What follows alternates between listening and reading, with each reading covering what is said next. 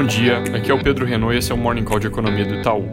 Hoje nos Estados Unidos o destaque deve ser o discurso do presidente do Banco Central, Jerome Powell, que fala às 10h10 10 da manhã do Brasil sobre as mudanças que eles pretendem fazer no regime de metas de inflação.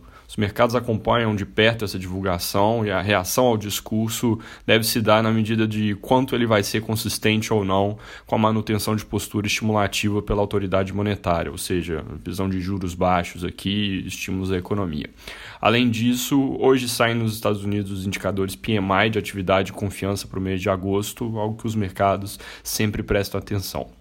Na zona do euro, esses mesmos indicadores saíram mais cedo, mostrando alguma queda, e isso pode, ser, pode ter sido causado pelo aumento do número de casos de Covid em alguns países, mas também pode ter acontecido como uma simples correção depois de que altas muito fortes aconteceram nos meses anteriores.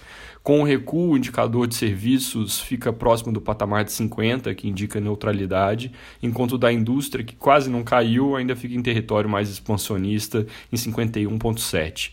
Interessante que esse foi o resultado para a região como um todo, mas na quebra por países, a Alemanha teve alta forte de 51 para 53. Isso reforça o quadro de desempenho superior ao dos seus vizinhos ali. No Reino Unido, o indicador também subiu bem para 60,3. Sobre casos de vírus na região, a alta na Espanha acelerou mais e já chega próxima dos patamares de novos casos que foram marcados ali no primeiro surto. E na França também continua subindo, mas com algum atraso com relação à Espanha.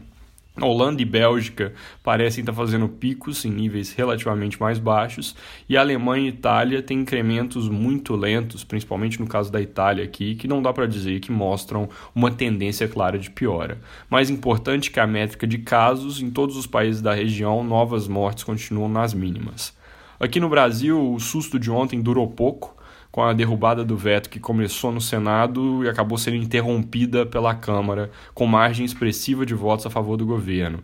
Eram necessários 257 votos para derrubar o veto e o resultado acabou sendo de 165 votos pela derrubada, bem longe do necessário, com 316 votos pela manutenção. Um número forte que é bom sinal para a coordenação do governo na casa, especialmente porque foi acima do número de 308, que é o que marca a maioria necessária para aprovar medidas constitucionais.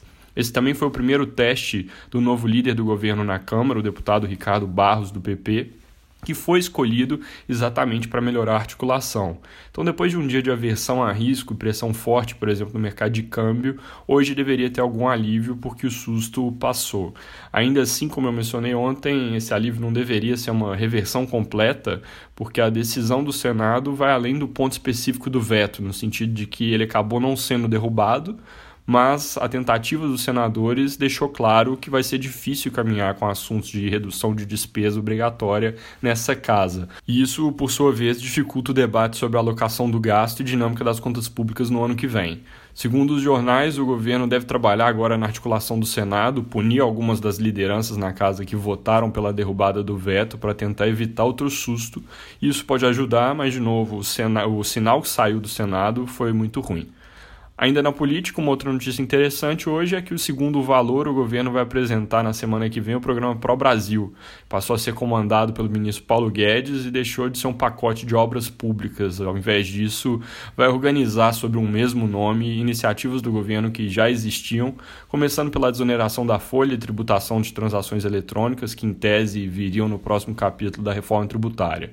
Segundo o jornal, Renda Brasil também deve fazer parte desse programa, com um benefício médio de 300 reais para uma base maior que a do Bolsa Família, via unificação de outros programas sociais.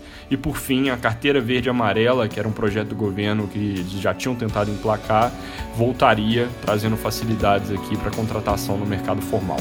É isso por hoje, bom dia.